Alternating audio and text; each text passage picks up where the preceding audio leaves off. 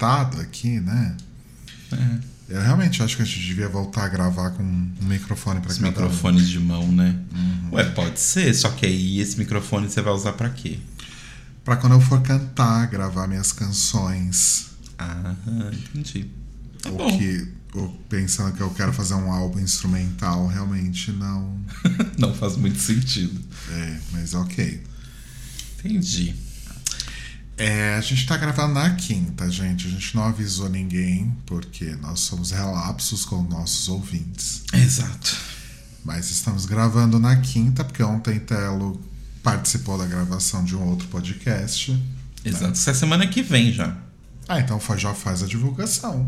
Exato, porque na semana que vem, no dia 4 de agosto, vai sair o episódio do Perdidos na Estante, que eu gravei com a Domênica, nossa querida Dô, falando sobre Sandman.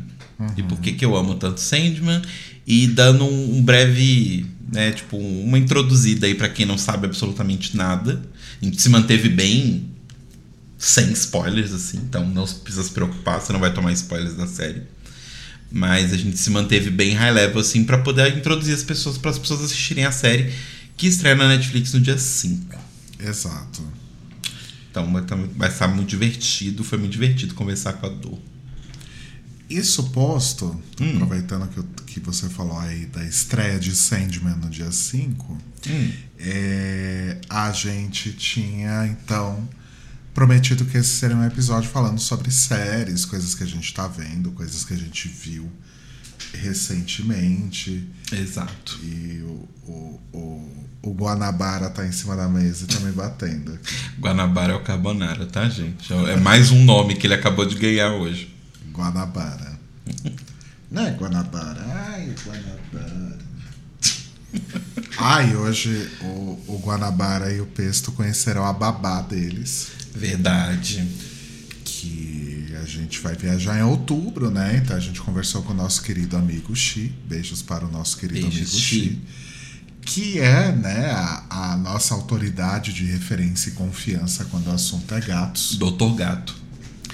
E aí ele nos indicou uma cat sitter que vai ah, ficar com eles quando a gente for viajar em outubro. Aí ela já veio hoje pra gente conhecer, pra ela conhecer os gatos, pra eles conhecerem ela. E vai ter um test drive, né? Porque apareceu uma oportunidade aí da gente fazer um bate-volta na praia semana que vem. Exato. E aí ela Inclusive, já, já vem ficar com eles. Ah, Eu fiquei pensando sobre isso. Eu vou precisar ficar completamente fora da internet na praia. Porque Sandman estreia no na semana que vem. a gente pode ir no sábado em vez de ir na sexta, então. Mas a gente vai ter que acordar cedo. A gente vai conseguir assistir a série toda. Ai, Guanabara! O Carbonara, só pra vocês entenderem, gente, o Carbonara tacou o mouse do Rodrigo de cima da mesa. Tá funcionando ainda? Deixa eu ver. Tá, aparentemente tá. Ah, então ótimo. talented, brilliant, incredible. Tá. Mas. É... Então, mas eu não sei se a gente vai conseguir ver. Mas enfim, isso não vai impedir que a gente viaje. Não Ah, sou sim. esse tipo de pessoa. Sim, justo. Tá. Então a gente vai falar sobre. Ai, meu pai. As séries e coisas que estamos vendo. Exatamente. Tem alguma outra coisa que a gente tem que contar? Assim? Ah, as- Ah! Hum. tomamos a quarta dose da vacina. Eu já tinha tomado há algumas semanas, mas acho que eu não falei aqui a respeito. Sim. Tomei da quarta, a quarta dose da Covid e a da gripe. Eu tomei a quarta dose também, das, né, as duas, a quarta dose da Covid e a dose da gripe. E eu fui basicamente atropelado por ambas. Enquanto eu só fiquei mal na noite do dia que eu tomei as vacinas, no outro dia eu acordei resplande- resplandecente. Telo ficou dois dias inteiros Eu, ruim. eu acordei, tipo, como se eu tivesse. não tivesse braços, assim. Eu tinha amputado os meus dois braços e eu acordei muito com a perna mole, assim, sabe? Tipo, muito com o corpo todo mole. Aí foi melhorando com o passar do dia, assim, que eu tomei na. Foi na terça-feira. Aí durante a quarta-feira foi melhorando, foi melhorando, foi melhorando. E aí estou, estou 100% agora na quinta. Mas, mas foi isso. Ah, e uma outra coisa que rolou é que A gente já tinha comentado, eu acho, aqui no podcast, que o postinho que tem aqui perto de casa, que a gente vai tomar as vacinas, é um postinho que tem acompanhamento de DSTs. É um posto especializado em acompanhamento de DSTs. Na verdade, tem um nome. Eu não vou lembrar é, agora. eu não lembro o nome. Mas é um centro específico para tratamento de. para prevenção, tratamento, etc. de, de DSTs. Tem um nome. É. Bom, enfim. Tá. E aí eu aproveitei que eu estava lá, tem uma coisa que a gente já queria fazer há muito tempo, que é iniciar a PrEP. E aí eu falei, ah, Guanabara. é, vai ser difícil. Eu falei, vou aproveitar que eu tô aqui, já tô tomando as vacinas mesmo, né? Então vou vou ver como funciona. E aí no mesmo dia eu fui na terça-feira, no mesmo dia eu já consegui uma agenda para quarta-feira de manhã. E aí eu fui lá na quarta-feira de manhã, conversei e tipo, resolvi tudo e estou tomando PrEP. Arrasou. Já estou com 30 dias de comprimido. Até agora tá tudo bem, não senti nenhum efeito colateral. Eu senti umas tonturas, mas eu acho que é das vacinas, né? Não era do, do, do, do remédio que eu estou tomando. Hoje é o segundo dia só, obviamente, né? Mas. É, é isso, estou tomando PrEP. Olha só. Ah, mas a tontura pode ser sim, viu? Porque É, né? é, dá náusea, etc, etc. Então, para, Guanabara. Eu imagino que deva dar tontura também. Sim. Preciso pegar meu celular, mas ele vai me morder. Para. Para com isso. Para de fazer o seu pai de refém. Nossa, esse gato me, Mas, me enfim. sequestra de uma forma que é impressionante. Esses foram os acontecimentos da semana. Vamos às séries. É, eu queria, na verdade, antes de ler tudo que tá aqui, Hum.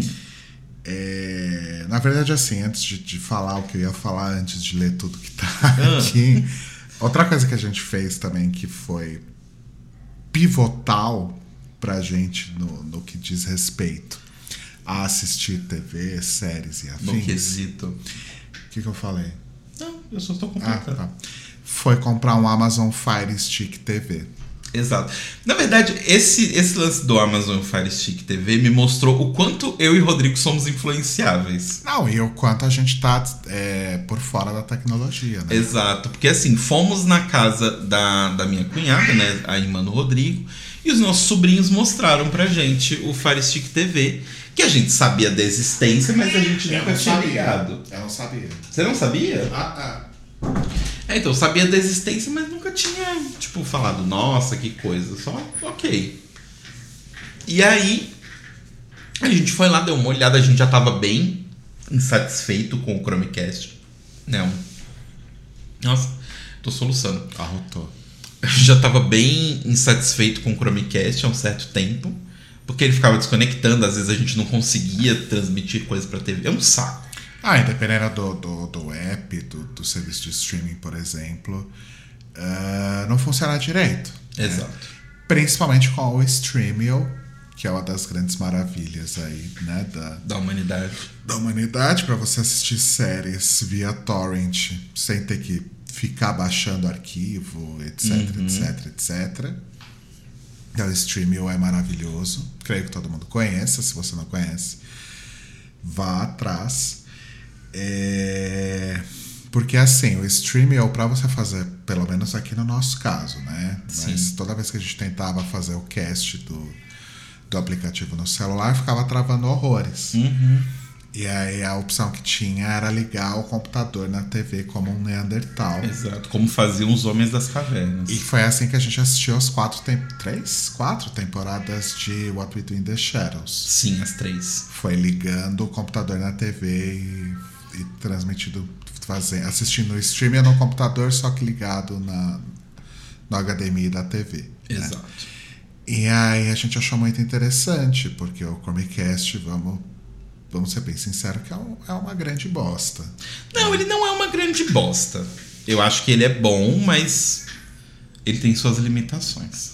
Então, aí os nossos sobrinhos nos ensinaram que tinha que entrar no, na App Store, baixar lá o aplicativo de download e com o aplicativo de download consegue baixar o Streamio. Exato.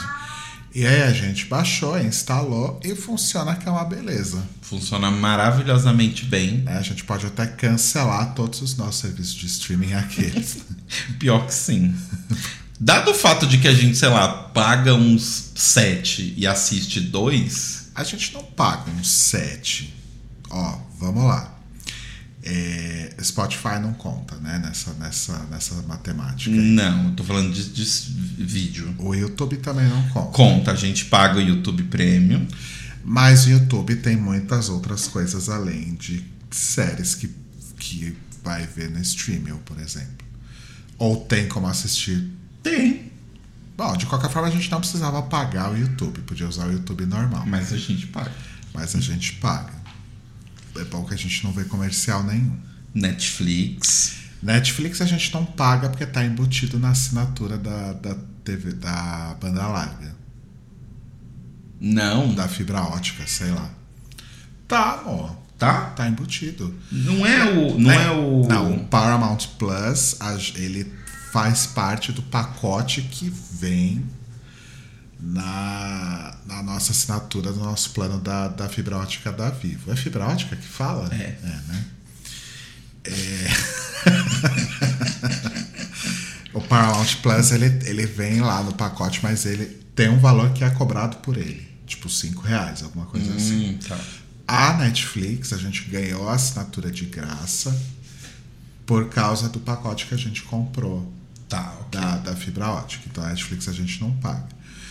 HBO Max a gente paga. Sim, Prime Video a gente paga. sim. Mas Prime Video é tipo 9 reais. Não, não, não tô falando de valores, eu tô falando de, de que a gente paga. Globoplay a gente paga. Sim. Globoplay é o mais caro, é 23 reais. Nossa, que caro. E eu só basicamente uso uma vez por ano para assistir BBB. É, o Paramount Plus a gente já falou. O Disney Plus e o Star Plus juntos eu pago R$ 9,90 porque eu assinei o nível 6 do Mercado Livre e ganhei os dois. Então, durante um ano, Disney Plus e Star Plus entra nesse negócio do Mercado Livre que é R$ 9,90 tudo. Então a gente não gasta tanto de streaming São assim. cinco. Mas a gente tem vários, isso, isso é um fato. É, mas é isso. Então a gente comprou. E eu acho, eu gosto da experiência do, do Fire Stick TV, eu gosto de, dessa. Porque como a, a nossa Smart TV ela não é tão smart, Ela é um pouco burra. é, nem tudo tá no mesmo lugar. E no Fire Stick tá tudo no É, não, e o lugar. lance é que assim, a nossa TV, ela é uma das últimas dessas TVs mais modernas, é, que é uma das últimas gerações que não era Android TV. Porque quando é Android TV, ela recebe atualização sempre. Né? Então tá sempre atualizando. É, a nossa não recebe atualização. Então os aplicativos que tinham nela quando ela foi lançada são os que tem lá até hoje. Então tem vários novos que não existem. Não existe HBO Max, não existe Disney Plus, não existe nada disso.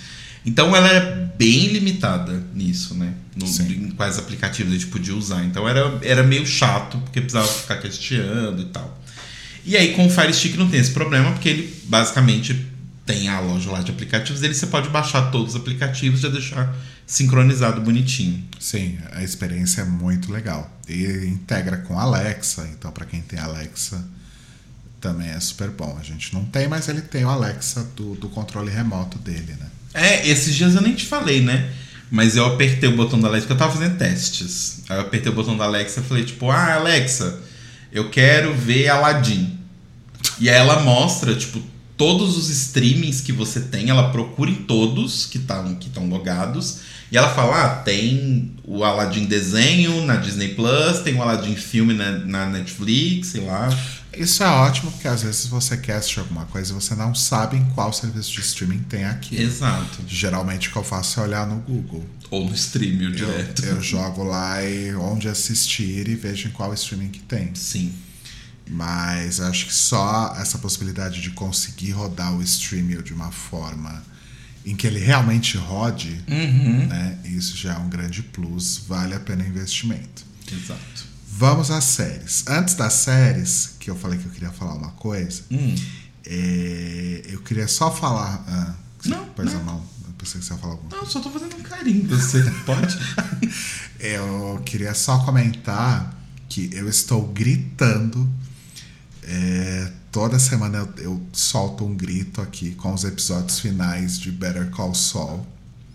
Essa última temporada tá maravilhosa. Não, não vou ficar falando muito aqui porque o Telo não assiste, então não vai ter muita graça.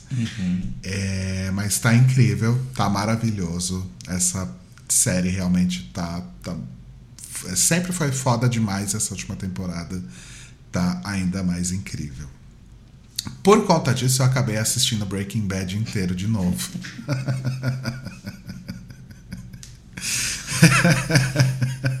Eu acho que eu assisti o quê? Em três? Assisti as cinco temporadas em três fins de semana, talvez? Não só fins de semana, né? Porque o Rodrigo usou uma nova tática que é dava 11 horas da noite. A gente no sofá assistindo assistindo uma das coisas que a gente vai falar, inclusive, que é Exolic. Aí ele "Ah, Nossa, que sono, vamos deitar? Eu, tá bom, né? Tipo, quando o Rodrigo fala que tá com sono e quer deitar, eu não discuto, porque ele acorda muito mais cedo que eu. Eu Falei, não, sem problema, vamos deitar. Aí a gente vai pro quarto, troca de roupa, escova o dente. Ele deita na cama e liga o episódio de Breaking Bad. Eu falo, ah, bacana. Que legal, que bacana da sua parte. Ué, eu sou obrigado a ficar colado em você assistindo alguma coisa? Eu posso simplesmente deitar e assistir meu Breaking Bad. Não, você pode, só não me faça ir dormir quando eu não estou com sono. Meu Deus do céu. Como se eu tivesse te obrigado a ir deitar, mas ok. É, E Breaking Bad também continua sendo maravilhosa. Envelheceu como vinho, assim, eu acho. Virou vinagre. Continua, não. Continua sendo uma série muito boa. É, e eu tô gritando, né? Porque eu não sei se, é o, se o próximo episódio de Better Call Saul é o último ou se vai ter mais. Eu realmente não sei quantos vão ter até o final, mas eu, eu, eu vi rapidinho que talvez seja o último. Que é o tão esperado. Porque assim, é, Better Call Saul é um prequel, né? Então é a história do, do Saul, ah, como que o Jimmy McGill se transformou no Sol, né? Então é a história dele e ao longo da história vai tendo ali uma série de cruzamentos com personagens que eventualmente fariam parte de Breaking Bad depois. E agora já chegou no momento. E paralelo a isso, tem a história dele depois que ele que ele foi. é, não, não é necessariamente que ele fugiu, mas enfim, que ele fugiu, né? Que ele foi levado para Omaha e, e passou a viver lá, é, foragido com outro nome, enfim. É, então fica essas coisas em paralelo. Ah, e aí, é, na, na história, no prequel, né, já tá chegando no momento em que ele é o Sol que a gente conheceu em Breaking Bad.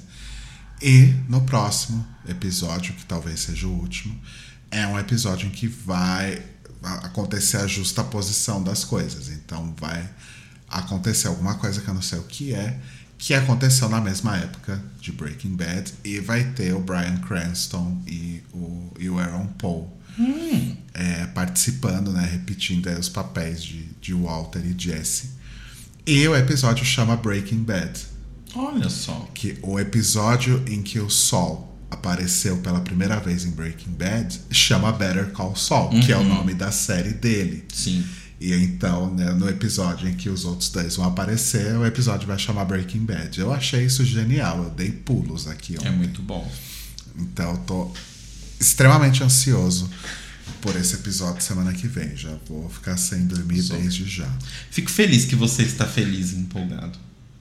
Nossa. Não, é porque pra mim não significa nada, porque eu não assisto a série, mas eu estou feliz por você. Ok. Por falar em coisas que não significam um pro outro, você tá assistindo The Expanse, né? Eu tô assistindo The Exp... Assim, eu tô bem no começo. Só um parênteses, eu acho muito engraçado porque eu acho que nós somos o único casal que eu conheço que tá sempre assistindo a mesma coisa, os dois juntos. E basicamente todas as outras pessoas, uma pessoa do casal tá vendo uma coisa e a outra tá vendo outra. E tem uma ou outra série que é Que intersecção. eles vêm juntos. que eles vêm juntos. A gente vê praticamente tudo junto. Justo. Tirando Better Call Saul, não tem mais nada que eu vejo que você não vê. É, eu acho que talvez shows do Dream Theater. Não, tô falando de séries. É, eu acho que a gente vê quase tudo junto. É assim, você não vê Better Call Saul porque você não gostou dos primeiros episódios. É, eu fui ver os primeiros e eu Aí- não achei legal. A ideia inicial é que a gente estivesse vendo junto. Sim. Opa, rotei. Que você a gente estivesse vendo junto, mas você não gostou e eu segui sozinho. Mas você acha isso ruim? Não, de jeito Ou é só uma observação? É só uma observação geral. Ah, não sei, eu gosto de assistir as coisas com você, porque eu gosto de assistir coisas que eu posso comentar com as pessoas, assim. Então eu gosto de assistir com você porque a gente comenta, a gente tem assunto. Tá. Não sei, eu gosto, eu acho divertido. Mas enfim, tô assistindo The Expanse, eu tô, tipo, no quarto episódio só. Tá interessante, mas. é, a- séries de sci-fi sempre chegam num problema pra mim, que é. que é um lance. A série tenta ser sci-fi demais Aham. sabe? Uma coisa que eu amo muito de Battlestar Galactica é aquilo que eu sempre falo. Os problemas de Battlestar Galactica são problemas muito terrenos, assim, sabe? Do tipo... Ah, a gente tomou um tiro na nave que o tiro bateu no lugar onde foi guardada a água. Então a gente perdeu água, a gente precisa caçar água. E é isso. O episódio é sobre isso. E eu acho que essas séries mais de ficção, ficção científica, assim, tem muito uma coisa da repimboca, da parafuseta, que é legal, mas não é muita vibe que eu tô no momento. Então eu tô indo aos poucos. Mas é Certo. interessante. Quantos episódios você viu? Eu vi uns três ou quatro. Ah, tá.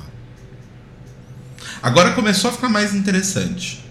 Mas tá indo, assim. Tá. É, vamos falar de uma série. Ah, tem What We Do in the Shadows que acabou de voltar, né? Tá no terceiro, Sim. quarto episódio. Inclusive tá, tem episódio novo, a gente podia ver hoje. e tá incrível, mas a gente fala sobre isso em outro momento. Exato. Tem um helicóptero voando aqui, talvez vocês estejam ouvindo. Tem. Acho que não sei se acho que não dá pra ouvir, não. É, vamos falar da queridinha de todos aí atualmente, que é Only Murders in the Building. Então, isso que eu as pessoas estão gostando? Porque eu não vi ninguém comentando. Eu vejo bastante gente gostando. Ah, na minha bolha ninguém fala dessa série. É tipo, é tipo o grande hit das séries atualmente é Only Murders in the Building. Ah, olha só, que legal, porque a série é muito boa. A série é muito boa. A, série, é, muito é boa. bem legal. Pra quem não viu, não sabe nada do que a gente tá falando, é uma série da. Eu não sei de, de quem que é originalmente, mas a gente assiste no Star É. Plus. Mas eu acho que é da Fox, eu acho, talvez. Bom, E enfim. no, no stream, enfim, É. tá tudo lá. que é, essa série conta sobre as desventuras aí de três pessoas que são o. Nossa, eu não lembro o nome Steve deles. Martin, o Martin Short e a Selena E a Selena Gomes. Mas eu não lembro o nome dos, dos caras, dos personagens. Bom, enfim. Ah, eu também não. É. Que o Steve Martin, ele é um ator aposentado, que ele fazia um, um policial aí numa série dos anos 70. Isso é uma- um detalhe da, do, do- dessa coisa do binge watching e da grande oferta de coisas, né? A gente não, não cria relações muito emocionais com os, com os personagens, né? A gente nem lembra o nome deles. Sim. A Selena Gomez é a Mabel. É, a Mabel eu lembrava. Steve Martin é o Charles Hayden, o que mesmo? Ah, ok.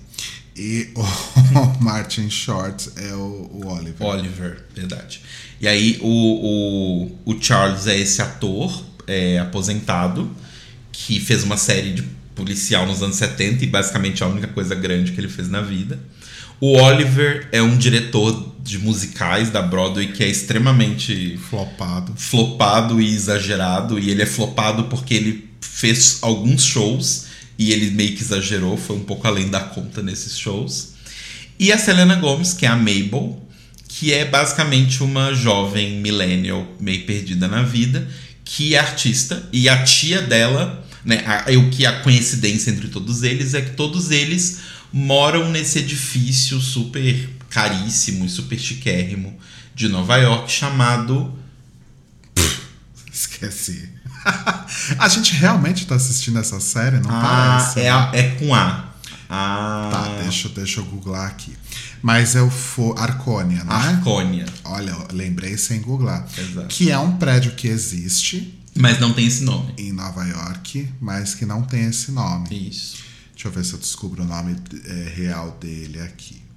É Arcônia, não é? O que, que eu falei? Arco- Arcônia. Arcônia? É isso mesmo. Sim.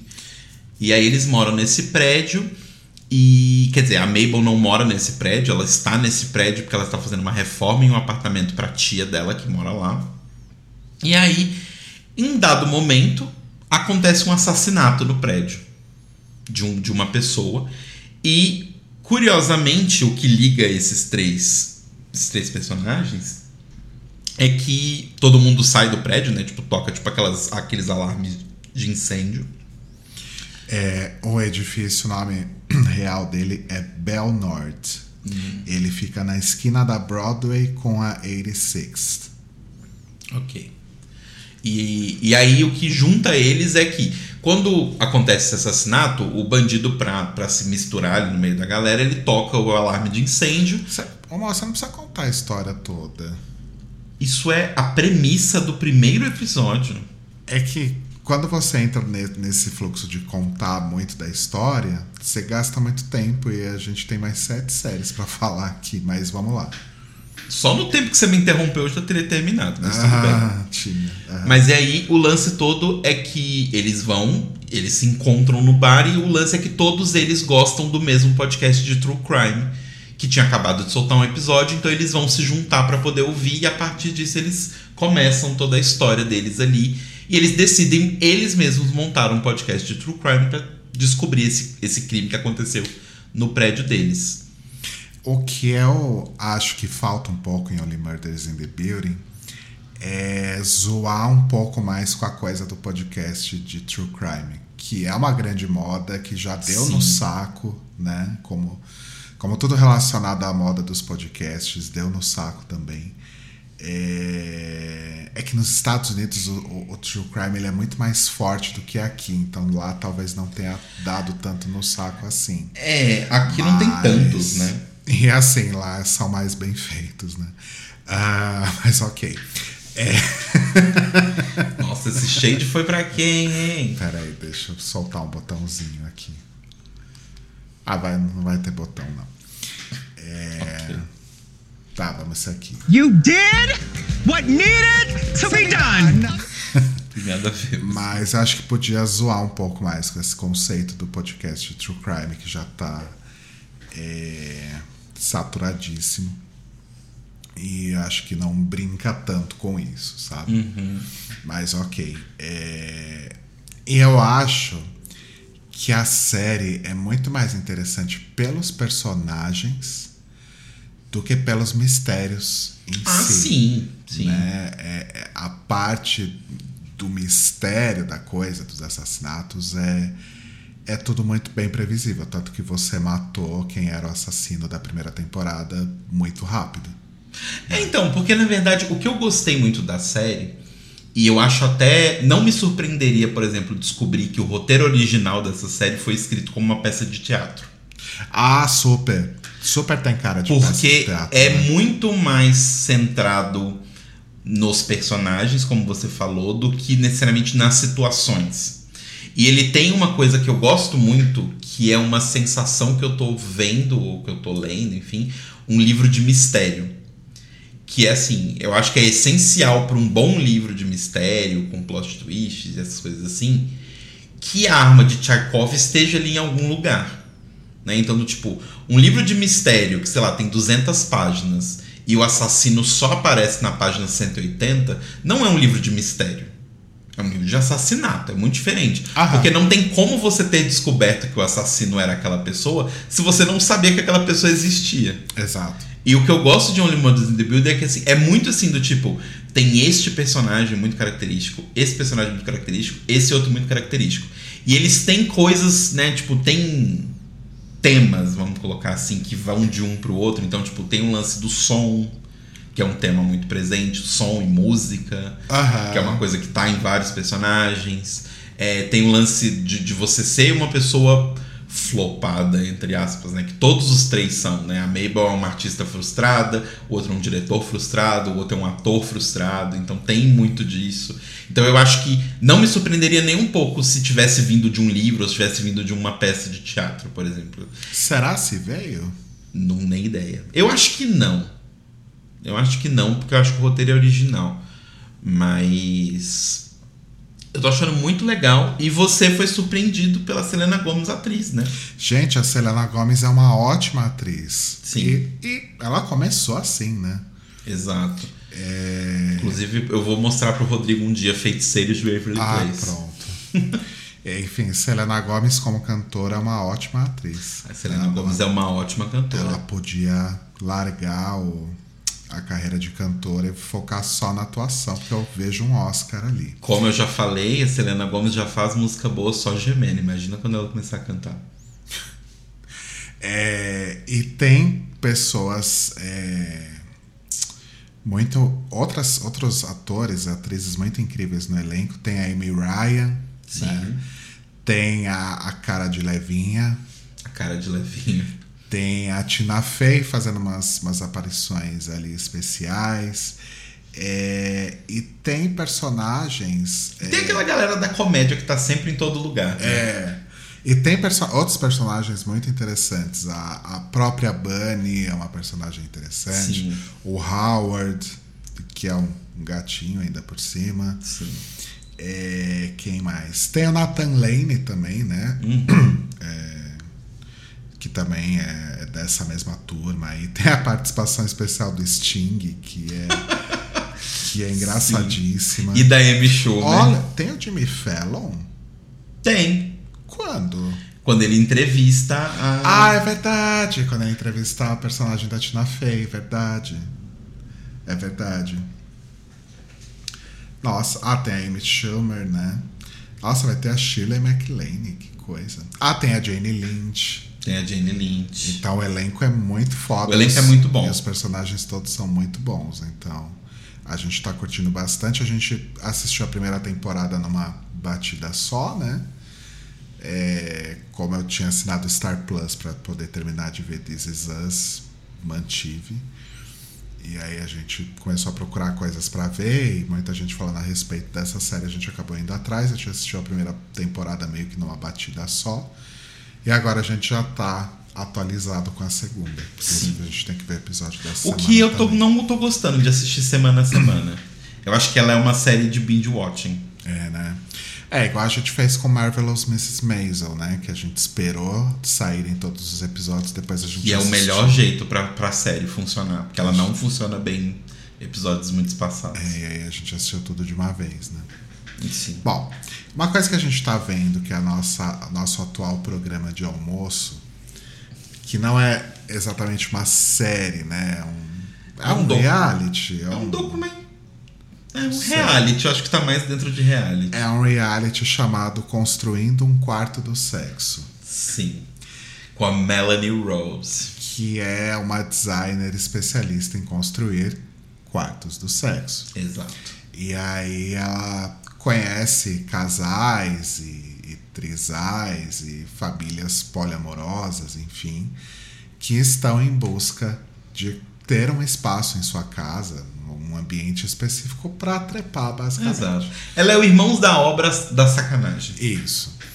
É, e ela é ótima, ela é divertidíssima.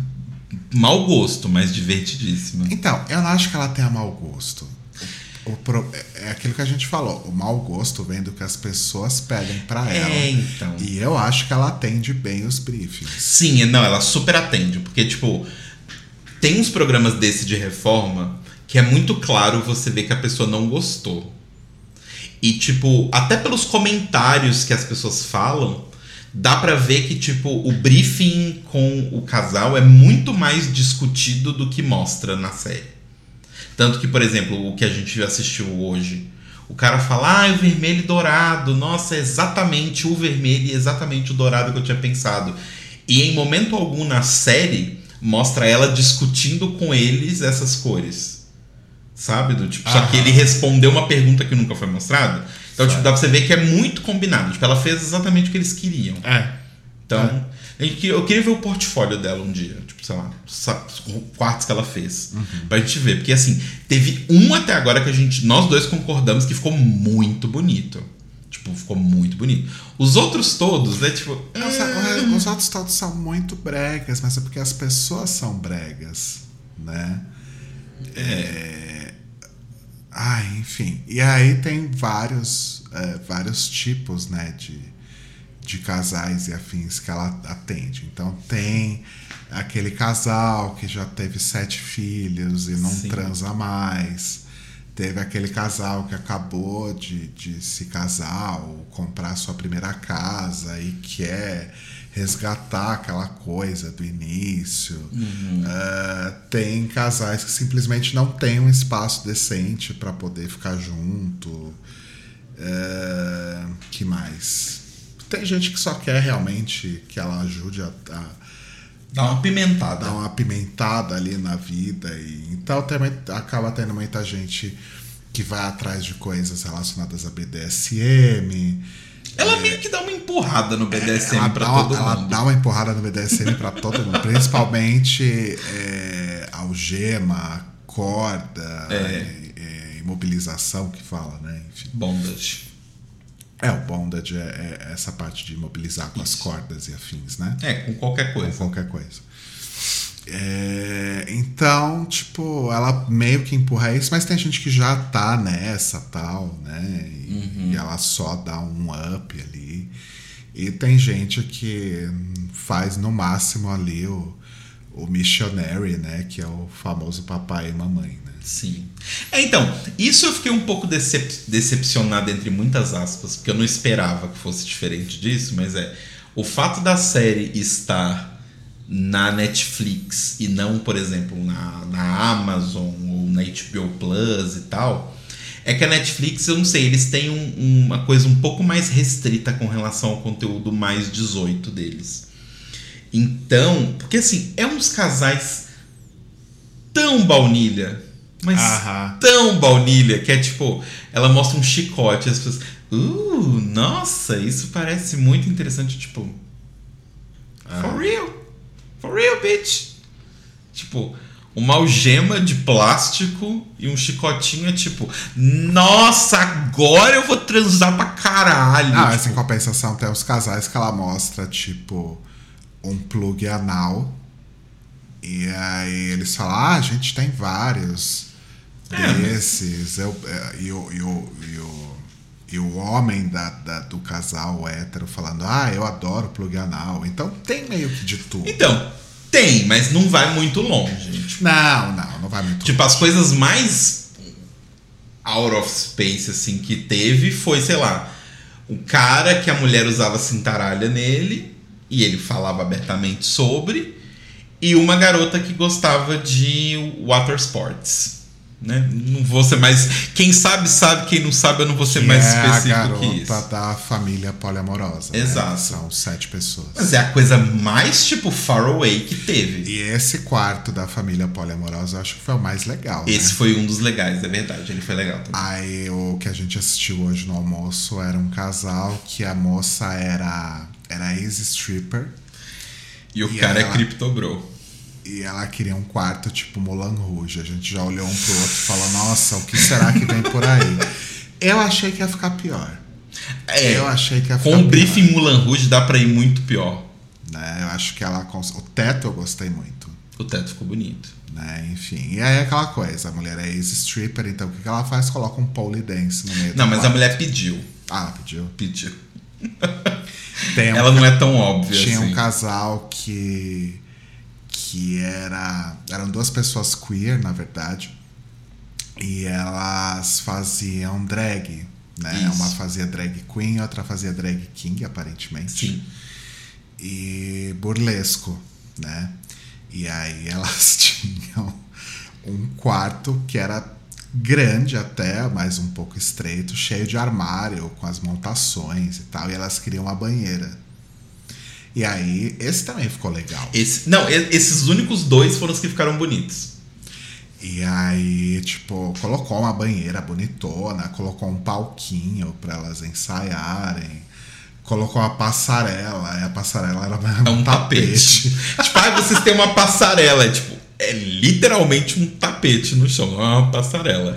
E aí, tipo, ah, não, porque. E aí tem esses erros, né, que ela faz às vezes, que é tipo, ah, não, a gente queria uma mesa pra gente se maquiar e tal, pra, né, montar, fazer as montações. Gente, são duas pessoas que fazem drag, elas precisam de muito espaço pra se montar. Exato. E aí, tipo, tinha uma mesa, tipo, de, sei lá, um metro de Uma, comprimento. uma penteadeira muito estreitinha. E tipo, for real?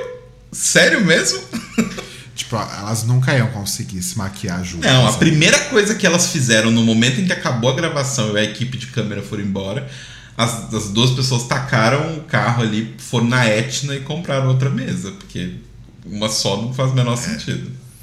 Mas enfim, é divertido o programa. A Melanie é muito engraçada. Sim. E quando ela começa a montar os quartos, mostra sempre também o Frank, que é. É Frank o nome dele? Acho que é. Que é o contractor, né? É, o, é o mestre de obras. E ele é muito engraçado, ele, Ele é é muito divertido. divertido, também. Então, esses momentos que a, a Melanie e o Frank estão interagindo são bem Mas eu queria uma temporada dessa série, tipo, mais 18, sabe? Seria Ela indo, tipo, sei lá, num casal. Ah, não, a gente, não, a gente se ama muito.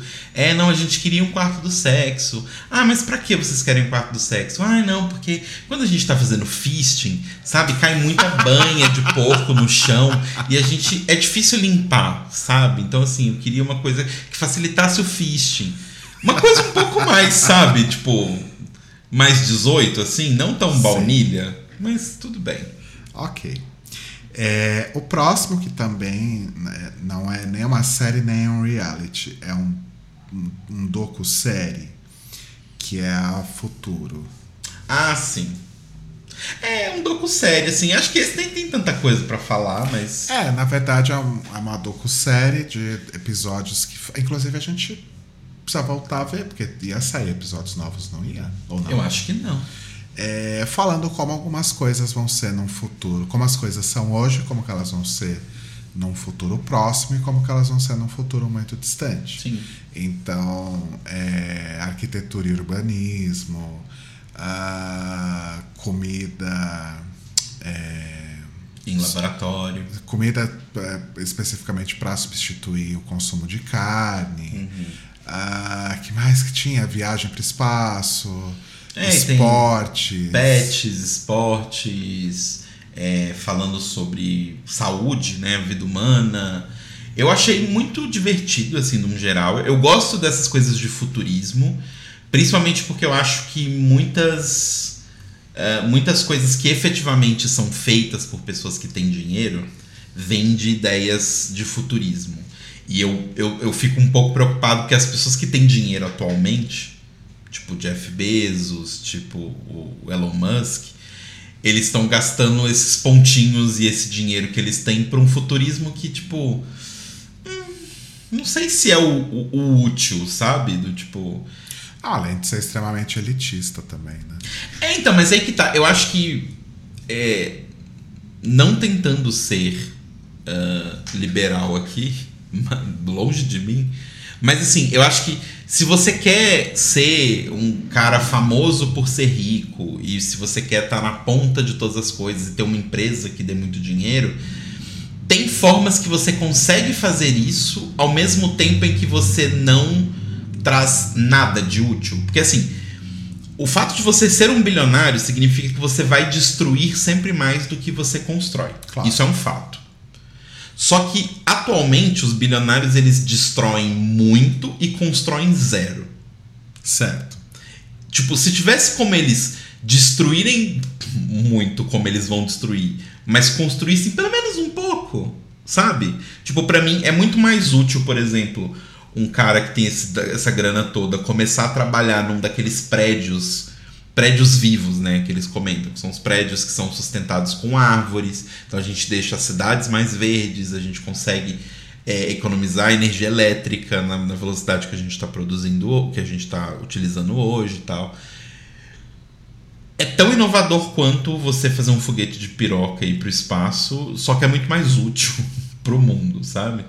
Então eu gosto desse, desse futurismo que eu acho um pouco mais eco e um pouco mais positivo. Eu gosto de ver séries sobre isso. Porque eu acho que isso vai inspirar o próximo bilionário que vai ficar bilionário daqui a uns anos, sabe?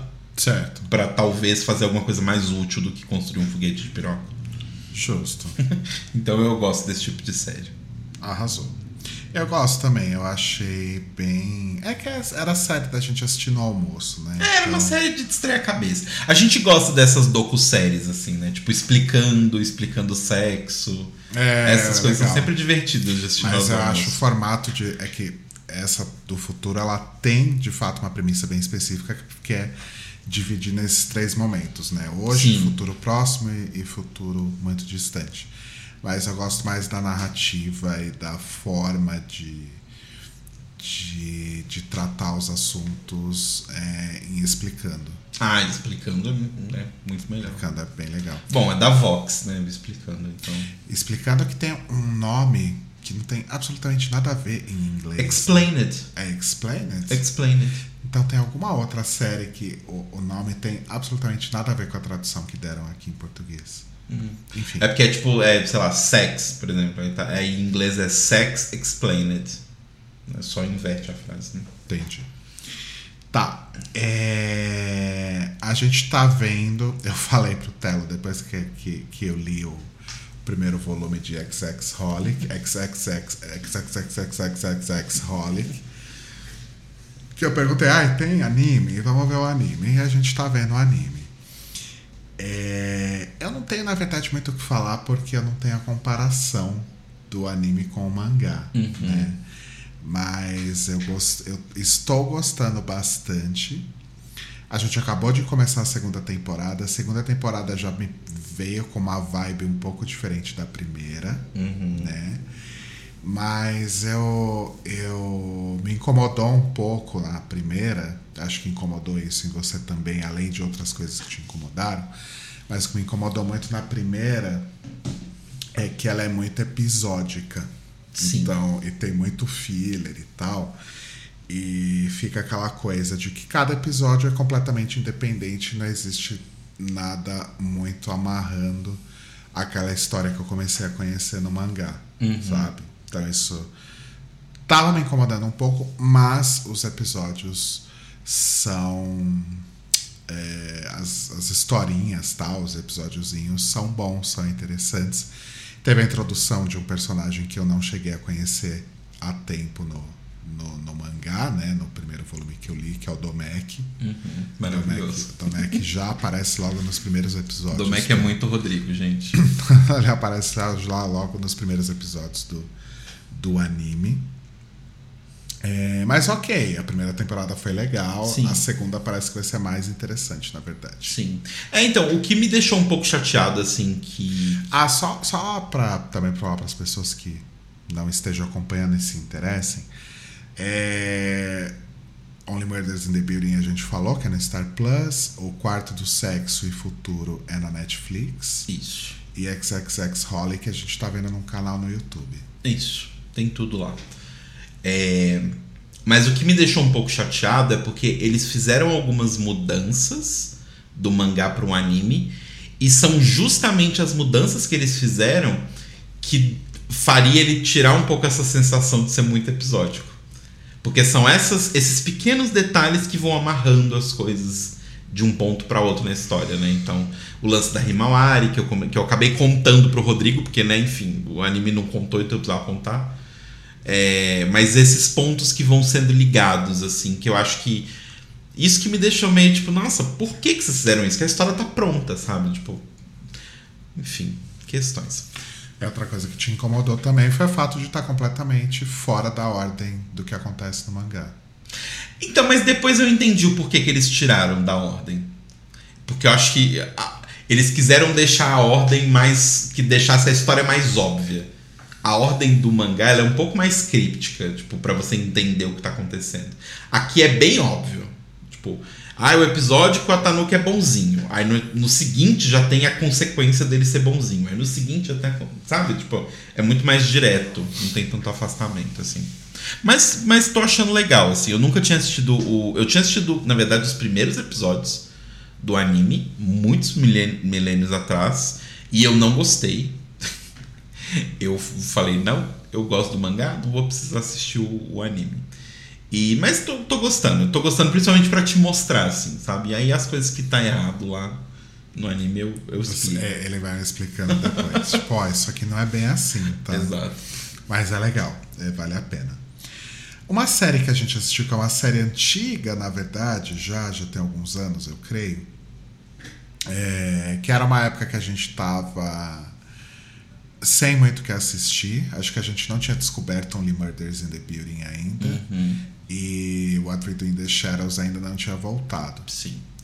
E aí a gente fuçando a Star Plus, né? Porque afinal tinha assinado para assistir This Is Us e precisava usar aquilo de alguma coisa, de algum jeito, né? E aí a gente acabou resolvendo assistir American Crime Story Impeachment. American Horror American Story. Horror Story Impeachment. É, que enfim, American Crime Story teve a primeira temporada que foi bem comentada na época E foi muito boa. que foi A do é, do Simpson. O.J. Simpson. Ah, depois teve a do, do Gianni Versace, Versace. é, que já foi ali mais ou menos. Impeachment, eu nunca ouvi ninguém falar a respeito. Sim. Né? Passou completamente batida. E é muito boa a temporada. boa. É muito boa. É que eu acho que talvez o que me incomodou um pouco. Não me incomodou. hum, é uma palavra forte, incomodar. Mas o que eu achei ela muito diferente é que as outras temporadas se focam muito no, no crime. No crime em si. Né? Afinal, American Crime Story. Essa, como o crime é uma coisa um pouco efêmera. É, o crime não é uma coisa tipo.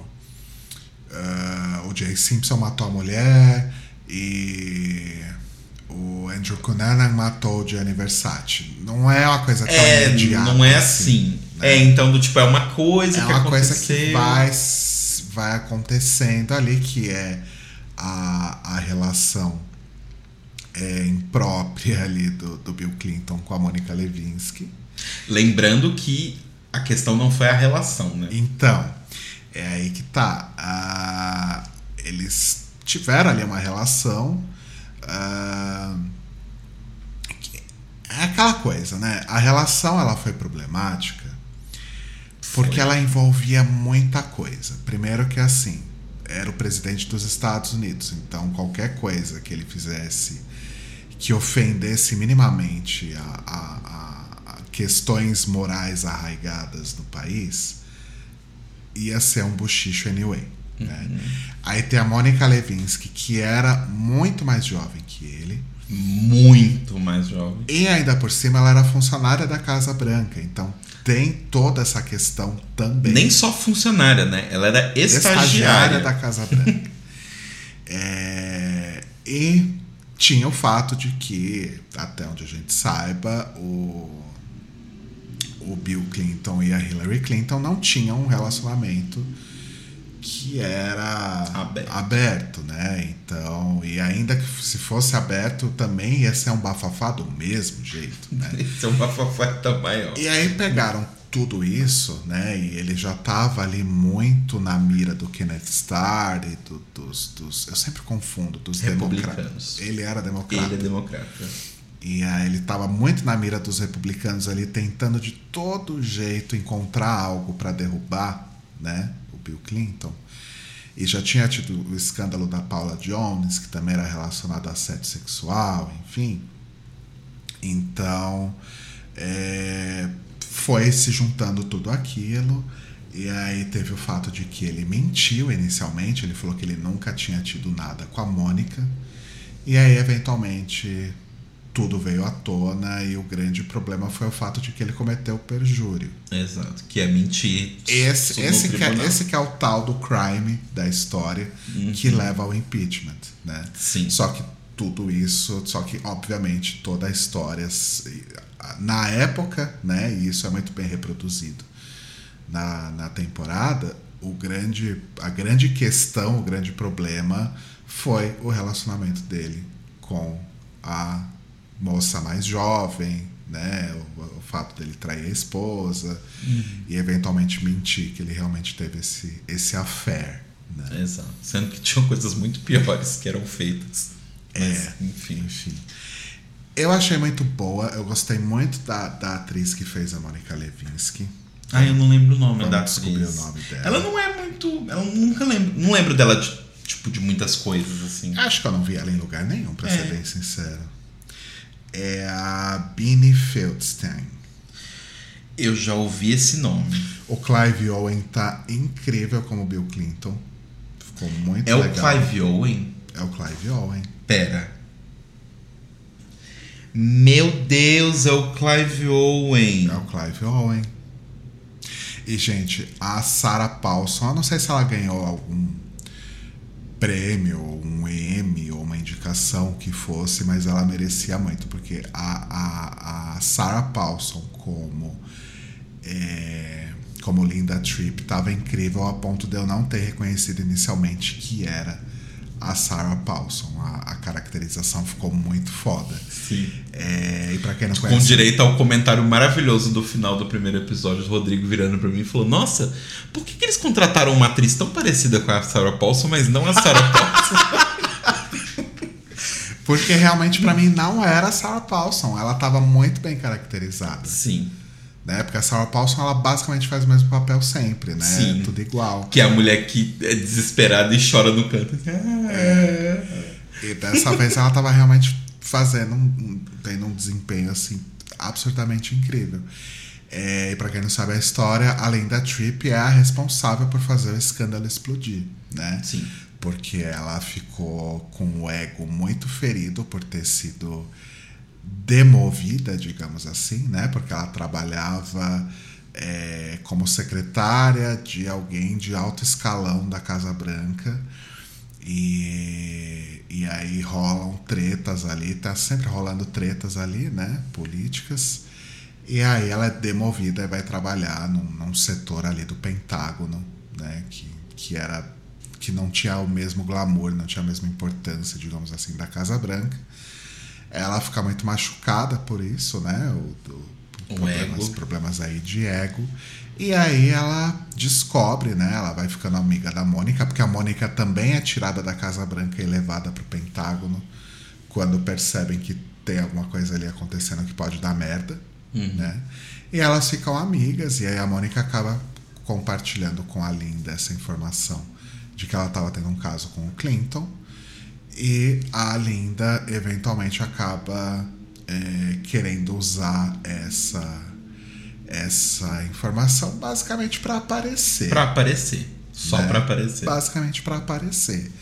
E aí ela começa a gravar as conversas que ela tinha por telefone com a Mônica, em que a Mônica contava altos detalhes do relacionamento dos dois. E eventualmente essas fitas vão a conhecimento aí de jornalistas e advogados e afins, e é assim que o, que o escândalo explode, né? Sim. Mas eu achei muito boa essa temporada. Eu gostei. Eu era criança quando aconteceu isso, né? Eu era pré-adolescente, na verdade. Foi 90 e pouco, 93, 94, eu era adolescente. Você me olhou com essa cara. Mas foi, eu era criança. tipo, Bom, quando a treta começa, eu ainda era criança, porque a treta começa lá em 89, 90, 91, enfim. 91. É... Anyway. Tomar no cu. Ah, Rodrigo então, trabalhando já de terno e gravando. Eu era criança. eu tava na sexta série. Ah, não quero falar mais nada. Acabou o podcast. Fala! Não, acabou o podcast pra mim. Acabou o Ah, episódio. do drama. Acabou. Ó o drama. Outra que a gente assistiu também no, no, no Star Plus, também por falta do que assistir, foi Field. Sim, É, Betty Davis versus John Crawford. sim. Na teoria teria uma segunda temporada que acho que nunca rolou, Acho que né? nunca aconteceu. Pandemia, talvez? Eu acho que essa primeira não fez o sucesso que ele esperava. Nossa, é tão boa, né? Ah, eu gostei. Eu gostei. Eu não gostei tanto. Eu gostei bastante. É, para quem não sabe, a Betty Davis e a Joan Crawford são grandes atores. o pesto caiu. Texto. Calma, amor, calma. Ele é um Ele, gato. ele ficou preso. Hein? Ele caiu de pé. Agora que eu vi que tá tudo bem. Ele é um gato. Ele... Gatos caem de pé. Eu relaxa. sabia que isso ia acontecer com você em algum momento. Gente, ele deita em cima da minha mesa numa almofada do Darth Vader. E ele vai se mexendo, ele vai se mexendo, essa almofada ela vai andando. Eu tava esperando o dia que isso ia acontecer.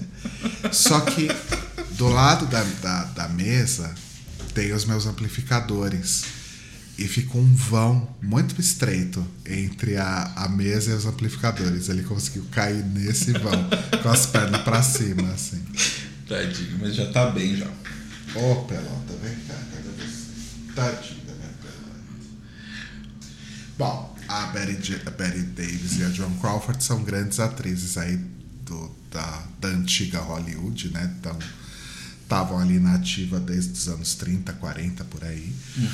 E quando elas já estão bem mais velhas, já lá para os anos 60, é, já não estava aparecendo tanta oportunidade ali para as duas trabalharem e tal, e aí surge uma oportunidade de fazer um filme, que é o clássico que terá acontecido a Baby Jane.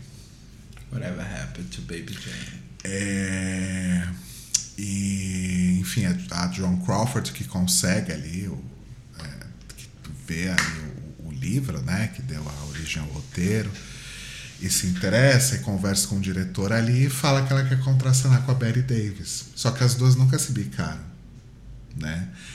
E aí o, a série, grande parte da série, acho que uns 75% do, dos episódios, fala sobre a relação delas durante a produção do filme.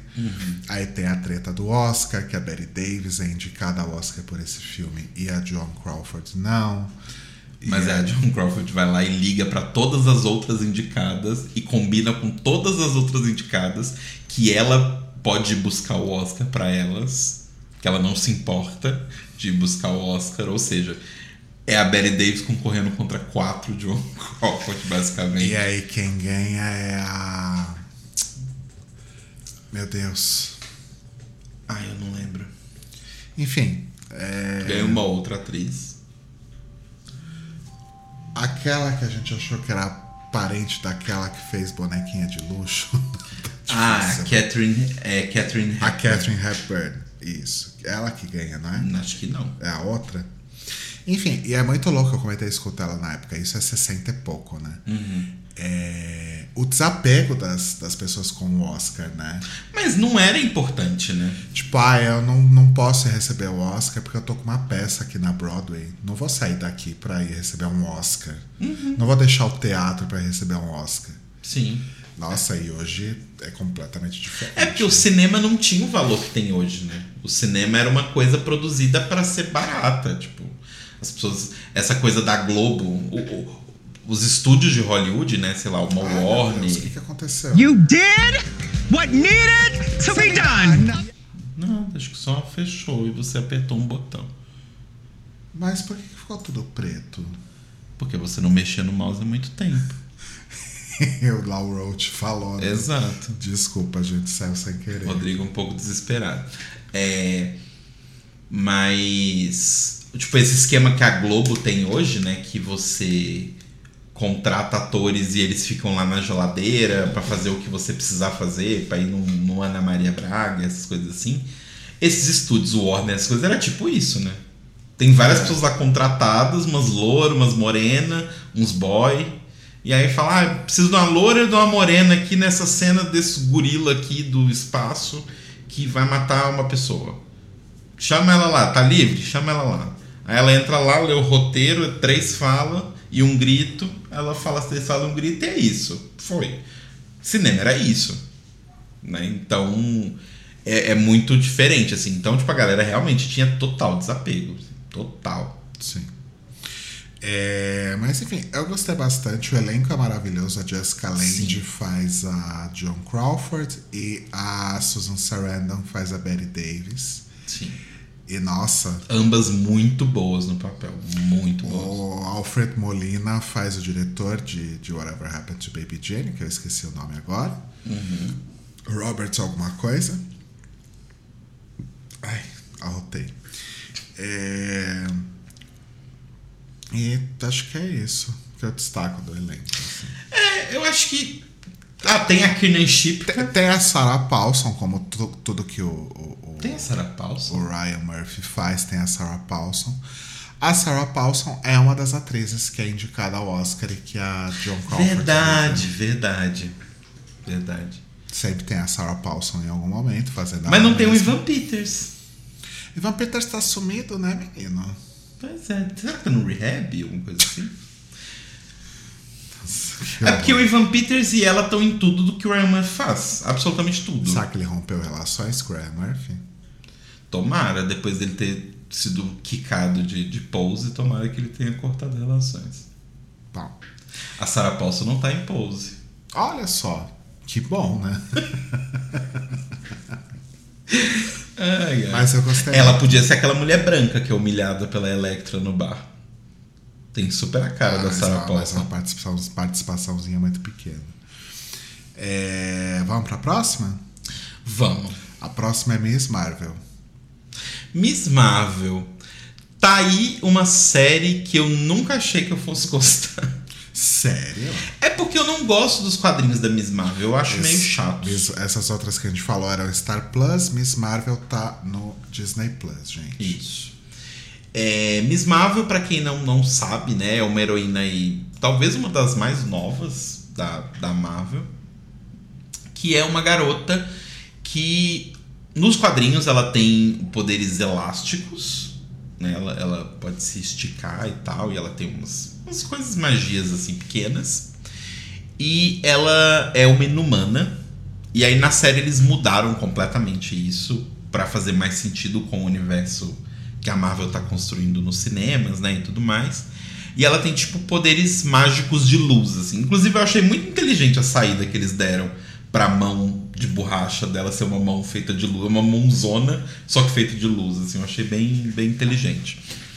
E ela é uma. A maior diferencial, talvez, da personagem, a Kamala Khan, é que ela, um, não é uma, uma super-heroína mulher, mulher gostosona ou super, né? Tipo, ai, mulher, maravilha, incrível. Ela é uma menina, literalmente com corpo de menina, não uma menina que tem 13 anos e tipo aquele corpaço, né? Não, ela tem um corpo de menina mesmo. E ela não é branca, né? Ela é a Kamala Khan, ela é muçulmana, né? Além de não ser branca, ela não tem uma religião. É, então, isso, isso pra mim que acho que foi o que me, me chamou mais atenção, assim, que eu achei mais interessante na série. Sim. Ela é muçulmana, ela é paquistanesa, né? Ela é descendente de paquistaneses. E só, só esse ponto, assim, eu acho que já é muito interessante dela vir, sabe? De, de ter uma série dela. E aí soma-se isso tudo ao absoluto nível de quão bem feita essa série é. Tipo, eu acho que talvez a única falha maior que ela tem, e nem é uma falha dela, é uma falha que basicamente tudo que a Marvel lança tem esse problema, que é o roteiro não é a coisa mais forte do universo, assim, tipo. O roteiro tem alguns alguns muito momentos muito how convenient e tal, mas assim, vem de quadrinhos, né? Então não dá pra esperar muita coisa também. Cara, mas assim, perto das últimas séries Sim. da, da Marvel na Disney Plus, eu acho que essa é Cidadão Kane, sabe? Sim. sim. Nossa, Cavaleiro da Lua foi um horror. Foi, bem um chato. horror. Foi bem chato. Qual que veio antes? Loki? Loki. Que foi um grande X também. Não, é uma grande cena pós-créditos que não significa nada. O que, que veio antes de Loki? É WandaVision. WandaVision foi. Não, uma- antes de Loki veio. Os Falcão e o Soldado Invernal, que a gente a nem gente nem assistiu. viu. A gente nem viu. WandaVision foi ok, mas evoluiu mal, né? Evoluiu bem mal. E eu acho que Miss Marvel foi bem. bem ok. Foi do- bem ok, Do assim. início ao fim, né? E eu acho que, tipo, fez uma coisa que eu acho que as outras séries não conseguiram fazer. Porque, assim, é... Tudo bem, a gente não assistiu a série do Falcão e tal, mas, tipo... Pela série do Loki e pela série da do, do Cavaleiro da Lua, eu não saí dessas séries falando assim, nossa, que legal, a Marvel ganhou mais um personagem. Sinceramente, grandes fodas, assim, do tipo. Não, não, não adicionou nada. Eu sinto que a série da Miss Marvel, tipo, eu saí da série falando, pô, tá aí, agora eu quero que ela apareça num filme. Aham. A série do Loki, eu não quero que o Loki apareça em outro filme. Pra mim já deu.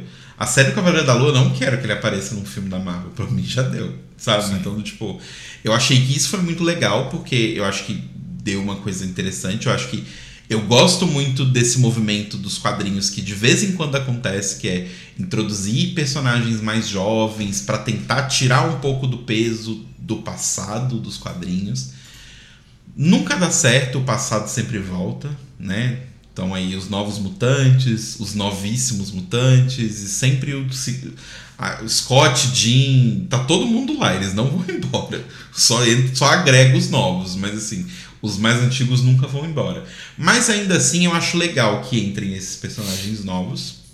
E assim, toda a parte, todo o trabalho visual dessa série de design gráfico da série, tipo, como eles introduzem SMS, né? Que é, SMS não, é tipo mensagem de WhatsApp, que é uma coisa que hoje em dia toda série introduz de alguma forma. A forma criativa que eles introduzem isso. A forma como eles conseguiram mostrar que a cultura muçulmana não é uma coisa monolítica Aham. sabe? A religião muçulmana não é uma coisa monolítica. Existem várias formas de como se encarar a sua religião, você sendo um muçulmano, da mesma forma como você tem várias formas de ser cristão. Isso eu achei muito legal. Eu achei muito, sei lá, tipo, muito legal mostrar jovens que vivem basicamente igual a qualquer outro jovem, É. só que eles são muçulmanos. Não, e os personagens são interessantes, eles são divertidos. Tem um, um quê de malhação ali, mas. Sim, mas é malhação série da época- adolescente. Malhação da época boa, sabe? Sim, sim, Eu gostei bastante. sim. E a série é linda. E Nossa, a é muito bonita. E a série é muito colorida, isso também me chamou muita atenção. Sim. É muita cor vibrante o tempo todo, isso eu gostei bastante. Sim. E outra coisa também, voltando nessa questão de. Assim, eu sei que é meio chato falar isso, porque. Por um lado, assim, que bom que a Marvel agora está se preocupando com representatividade, até, mas outro problema é. Depois de Ultimatum é fácil, né? Se preocupar com representatividade. Tipo, era, podia ter feito isso antes. Sim. Não fez porque não quis. É, mas, mas assim, eu acho muito legal o fato de que a série inteira de Miss Marvel tem, sei lá, personagens com fala e importantes. Tem três personagens brancos. E um deles é a vilã da série, sabe? Tipo, o resto são todas as pessoas, ou de descendência paquistanesa, ou de mesmo de outros lugares, né? Pessoas também muçulmanas, ou às vezes nem, nem muçulmanas, mas todas as pessoas vindas do Sudeste Asiático, vindas do Sul Asiático, é, do Oriente Médio mesmo. É legal até você ver, tipo, na série, e não, é só, não são só os atores, mas você vê os créditos, todo mundo envolvido com a série, sabe? A preocupação com a trilha sonora. Você vai procurar as bandas que fizeram a trilha sonora, são todas bandas paquistanesas, indianas. Isso é muito legal, sabe? Isso, isso eu acho que adiciona um valor de produção muito legal e ter um dinheiro grande envolvido nisso, sabe? Tipo, isso eu acho muito foda. É uma pena que só tá vindo agora, mas melhor do que nada. Melhor do que antes tarde do que nunca. Exato. E pra matar, falando em heróis, vamos agora para a Prime Video. É a terceira temporada de The Boys. The Boys. Você gostou da terceira temporada? Eu gostei, só que a minha temporada preferida de The Boys é a segunda. Sim. Assim, a primeira eu acho muito arrastada, a segunda é bem legal. Sim. Essa terceira foi ok. Só que eu acho que se eles enrolarem muito pra terminar essa série, eu vou começar a ficar de saco cheio. É. E, e- Porque, sabe qual que é o problema? É, no momento, conforme as coisas foram acontecendo e no momento que a série está, a única coisa que eu quero ver é o Homelander se fudendo. Eu não me importo mais com o resto. E isso é péssimo, porque quando você vai pra uma série esperando um payoff em particular que você não sabe quando ele vai acontecer e se vai acontecer, você não consegue se apegar no resto das coisas.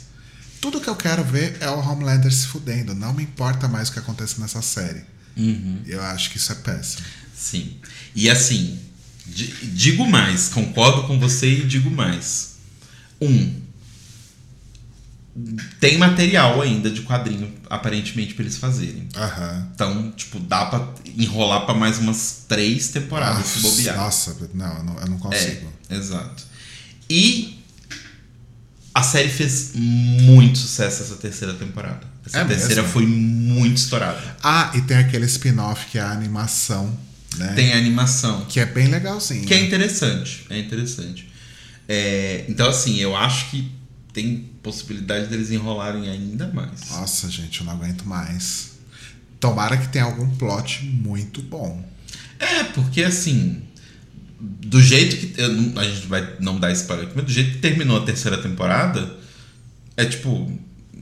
Não tem muito pra onde Não ir. tem muito pra assim. onde ir. Tipo- É, vai ter que ser um plot que nasce do nada. Uhum. Isso é péssimo. Se bem que esse plot do Soldier Boy nessa temporada, ele também meio que nasce do nada, né? Sim. Então, não sei. É assim, ele não, não- Só pra não falar que nasce do nada, a estátua do Soldier Boy, ele é citado desde o começo. Assim. Ah, sim, mas a coisa de que ele tá vivo, É, etc. isso do nada. É, me lembrei de uma coisa que a gente. De uma que a gente não colocou na listinha, Hum. mas que também tá nesse quesito, indo pra Netflix de novo. Que é a terceira temporada de Umbrella Academy. A gente também viu recentemente. Verdade. E você não gostou pela sua cara. Não é que eu não gostei. É que, tipo. Como é que eu vou explicar? Gente, como vocês viram, a gente fica basicamente em casa vendo séries. É que eu acho que, isso. assim como The Boys, cresceu demais. É, né? Sabe? É muito. E, e, assim, tá uma coisa que tá me irritando na Netflix, assim, isso tá me irritando há bastante tempo. Mas é o lance da Netflix. Ela sabe o que, que funciona pra ela, né? Que é basicamente Stranger Things. É, eu ia falar que, além de tudo, a gente viu também o final de Stranger Things, mas a gente falou sobre O Stranger final Things. não, né? O final Não, teaser, é o final, né? da, o final da terceira temporada. É, da quarta. Não, da quarta. Eu, gente, eu assistindo, jurando que era o fim de Stranger Things. Eu tava preparado para um series finale. E aí eu descubro que vai ter outra temporada, eu desisto. É, continua. Mas assim, eles descobriram esse lance que nostalgia funciona, né? Visual retrô e música velha funciona. E aí, tipo, enfiaram aquela cena lá do Footloose em Umbrella Academy. Eu adoro Footloose, é é uma das breguices que eu gosto. Mas precisa. Não, a cena é divertida. Mas precisa. Não, não Então. precisa. E eles vão fazer isso com todas as séries. Eu não me surpreenderia se em Sandman, em algum momento, tivesse, sei lá, uma música dos anos 80. Fala uma música dos anos 80 aí. Ai, sei lá. Tivesse um The Cure. Tá. Nossa, eu já até sei. Nossa, Sandman teria muito um The Cure. É, como é que é o nome daquela música? Spider-Man. Goes. É... Meu Deus. Spider-Man. Love Story? Não. Não é Love Story. Ai, meu Deus do céu. Socorro. É, Poderia ter a música da Silksy. sim, é, até porque assim, o Sandman É, Lala, é, Lullaby. Lullaby? tem tudo a ver. Essa música é Lullaby ou é Love Acho que é Lullaby. Lullaby. Vai tocar Lullaby. Gente, escuta aqui o que eu tô falando. Eu tô falando com uma semana de antecedência. Vai tocar Lullaby em alguma cena de Sandman, uma cena lenta dele andando assim. E aí essa música vai explodir. Aí vão procurar o Robert Pattinson em algum. O Robert Pattinson. O Robert. Qual é o nome dele? Robert. Eu não sei de quem você tá falando. Do, do The Cure. Ah, o Robert Smith. Robert Smith. Robert Plant? Não. Robert Pattinson? Não. Robert Smith. Em algum buraco que ele tá enterrado. Eu pensei que você tava falando do ator de Sandman. Não, não, não. Quem é o ator que faz o Sandman? Ah, eu não lembro o nome dele. Ele É um não X. É, é, não é muito famoso, não. É, vão caçar esse homem em algum lugar que ele estiver enterrado na Inglaterra. E vão entrevistar ele. Só, ah, o que você achou? Igual fizeram com a Kate, Com a Bush. Kate Bush, O que, que é. você achou da sua música Não, sendo mas o usada? Robert Smith não tá enterrado, não. The Cure tá fazendo turnê agora, neste momento. Sério? Opa! Não lançam nada que preste há uns 20 anos? Não lançam Sim. nada que preste há uns 20 Mas anos. até isso nunca impediu ninguém, na verdade. Metallica, abraço aí. É, então. É, Megadeth, esse povo todo. É, A Megadeth lança coisas novas e boas. é, tá bom. Metallica nunca lançou uma coisa boa, né? Metallica, Logo, Metallica nunca foi bom. Logo. Não, mentira. Metallica teve quatro discos bons. Aí depois com a grande bosta. É. Mas essa fórmula tá dando uma cansada, sabe? Do tipo, vai ter essa cena, vai ter essa música, enfim. Mas ok, mas tipo. Mas eu achei a Umbrella É, Academy legal. Mas, mas é, isso que você falou é, é- é bem a fórmula a Netflix atual, né? Sim. Todas as séries que explodem na Netflix seguem exatamente essa mesma Segue o mesmo padrão. Usa uma música antiga, tem coisa de nostalgia e tal. É, mas assim, uma coisa que eu gostei da terceira temporada de Umbrella Academy, que isso eu achei legal, é que ao contrário das duas primeiras, que eles tentaram dar uma pequena segurada, pequena, segurada na loucura absoluta que é o quadrinho de Umbrella Academy, a terceira eles abraçaram completamente. assim. Eles abraçaram completamente o completo nada a ver que, que sai da cabeça de Hathaway. Tipo, aquele final do mundo. Aquela coisa é bem a vibe das coisas que o G. Hathaway escreve, assim. Então, isso eu achei interessante. Mas eu tô um pouco cansado dessa coisa da, de viagem no tempo de ficar tentando corrigir o tempo, sabe? Então, mas isso é até uma sacanagem com a Umbrella Academy, porque assim. É que é uma coisa que está cansativa atualmente, porque a gente tá. Basicamente, todo filme, toda série que sai, ou é sobre viagem no tempo, ou é sobre multiverso, né? Aham. Atualmente. Só que a história de Umbrella Academy sempre foi sobre isso. É sempre os cinco tentando resolver alguma coisa voltando no tempo e dá merda. Então, tipo, é meio sacanagem com eles, porque sempre foi a história foi assim, da entendi. deles, sabe? Entendi. Mas acho que foi isso. Uh, Nossa, te falo de bastante coisa. falando de bastante coisa. Arrasamos. Eu tô A gente- morrendo de fome. te prometeu que seria um episódio mais longo, porque semana passada que a gente tava meio que morrendo, né? Sim. Não que a gente não esteja morrendo essa semana, a gente sempre tá Tá morrendo. sempre morrendo. Mas conseguimos fazer aí um resumo de tudo que a gente viu aí nas últimas semanas. E agora, provavelmente semana que vem. Não, semana que vem a gente não vai falar de Sandman ainda, né? Não, semana que vem, sabe o que eu queria que a gente fizesse? Ah, um, um, um episódio, não inteiro, não precisa ser inteiro, mas eu queria que a gente resgatasse um pouco o pouquinho de Tlio que tem dentro de nós e falasse do final da Drag Race All Winners. Ou da temporada como um todo. eu não sei se a gente vai querer falar, esse que é o problema. Pensando no que vai acontecer no Você já sabe o que vai acontecer? um pouco. Você tomou spoiler? Não, eu fui atrás mesmo. Ô amor, por que você fez isso? eu tô indo assim, criança esperançosa, achando que vai acontecer Não, mas Lula assim, 13 na cabeça. assim. O que eu vi não é nem necessariamente um spoiler, é um pode ser que seja. Hum, tá. Não, e não tem nada a ver com, com quem ganha ou quem não ganha. É com, é com tudo que vai acontecer amanhã. Tá. Ou melhor, hoje, né? O episódio sai hoje, enfim. É, mas só veremos amanhã. Sim. Eu acho, pode ser, mas eu acho que a gente não vai, vai acabar não querendo falar a respeito. Então a gente avisa, sei lá, semana que vem, quando vocês derem o play, vocês vão saber o que Vocês vão saber o que Quando vocês abrirem o- a notificação e tiver o nome do episódio, vocês vão saber sobre o que é. Exato. Então é isso, gente. Um beijos Beijinhos. e até semana que vem. Mua. Até logo. You did what needed to be done.